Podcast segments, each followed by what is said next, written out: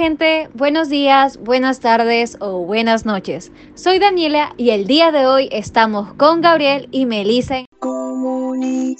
Nos ha llegado el audio de un meme acerca de esta coyuntura política actual. Escuchémoslo.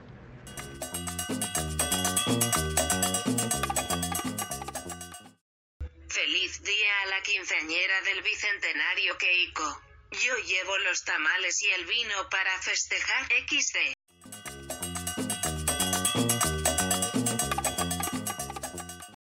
Muy bueno, ayer lo encontré en Twitter y lo compartí. Pero oye, yo creé ese meme y lo publiqué antes que tú, porque tienes más likes que yo. Es que tengo más seguidores que tú. Además, cuando publicas una foto o meme en el internet, ya no te pertenece a ti, sino a la red. Y no es plagio, es copia, como diría mi papi Acuña.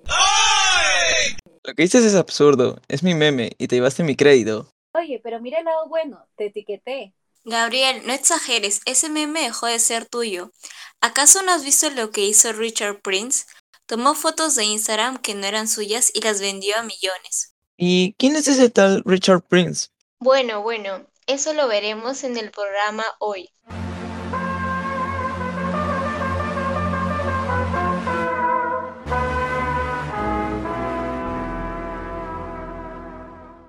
En el podcast de hoy les presentamos el caso de Richard Swing. Digo, digo, el caso de Richard Prince. Comencemos.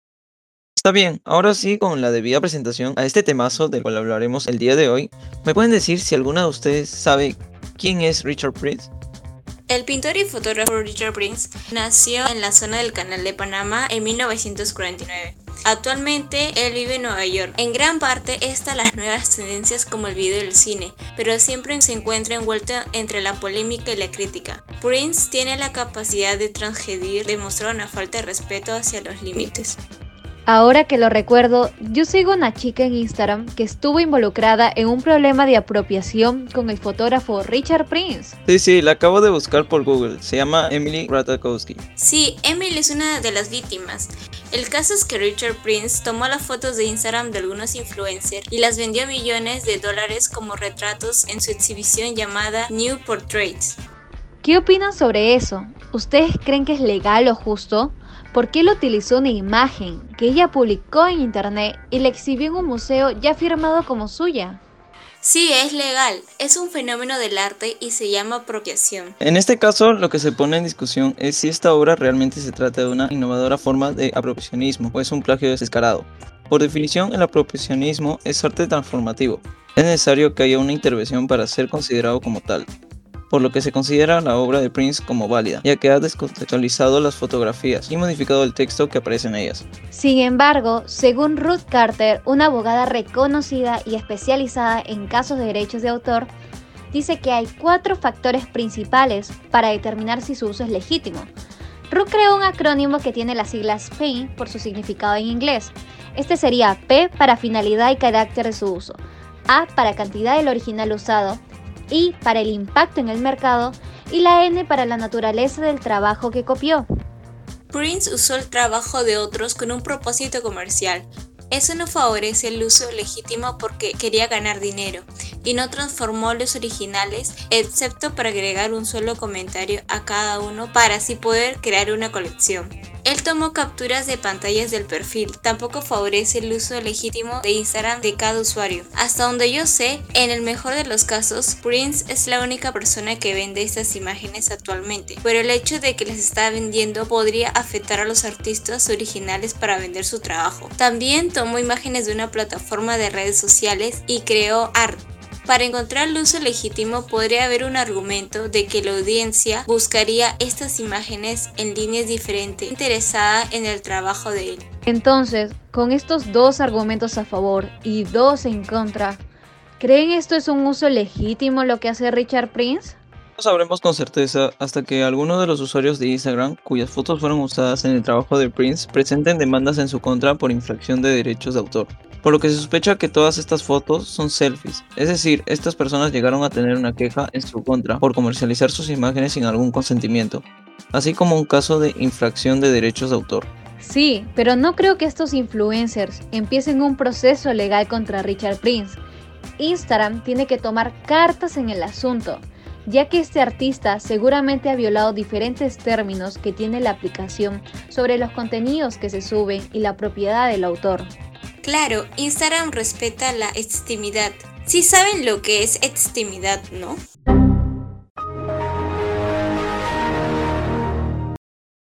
Según Miller, un psicoanalista y autor de la extimidad, esta se construye sobre el concepto de intimidad, pero en sí no lo tengo tan claro a lo que se refiere. Bueno, mi querido Gabriel, la extimidad se trata de mostrar de forma voluntaria y a conciencia ciertas partes de nuestra vida personal en las redes para conectar con nuestro público, como hacen los influencers. Y es que según los expertos vivimos en una sociedad donde el exhibicionismo y el narcisismo van a más.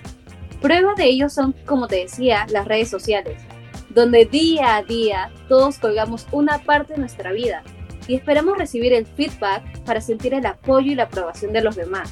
Y claro, nos esforzamos para hacer el mejor feed o contenido posible y muchas veces no nos es retribuido.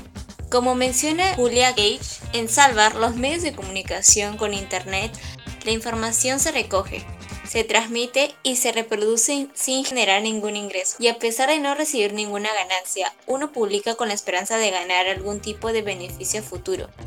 Entonces, gente como Richard Prince no ayuda en nada, quita todo beneficio y encima gana a costa de ello.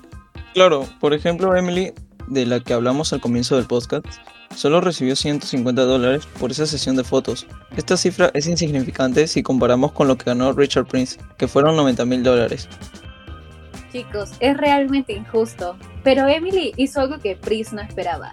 Consiguió una copia del retrato que Prince le hizo, se tomó una fotografía con esta copia y la vendió como NFT. Es decir, hizo una copia de la copia que copiaron de ella. Suena extraño, pero sucedió así. Ella con esto reclama su autoridad sobre su propia imagen.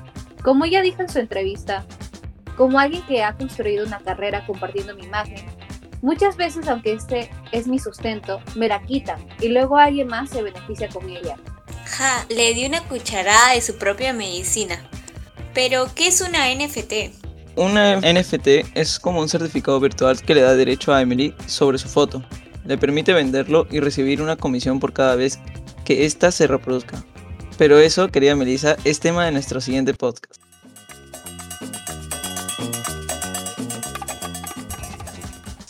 todo por el podcast del día de hoy. Y ustedes, queridos oyentes, ¿creen que todo lo que publicamos en las redes sociales ya no pertenece a nuestro dominio, sino al público? ¿Creen que lo que hizo Richard Prince fue justo? ¿Fue legal? No se olviden de compartir este podcast entre sus familiares y amigos. Y color colorado, este podcast ha acabado.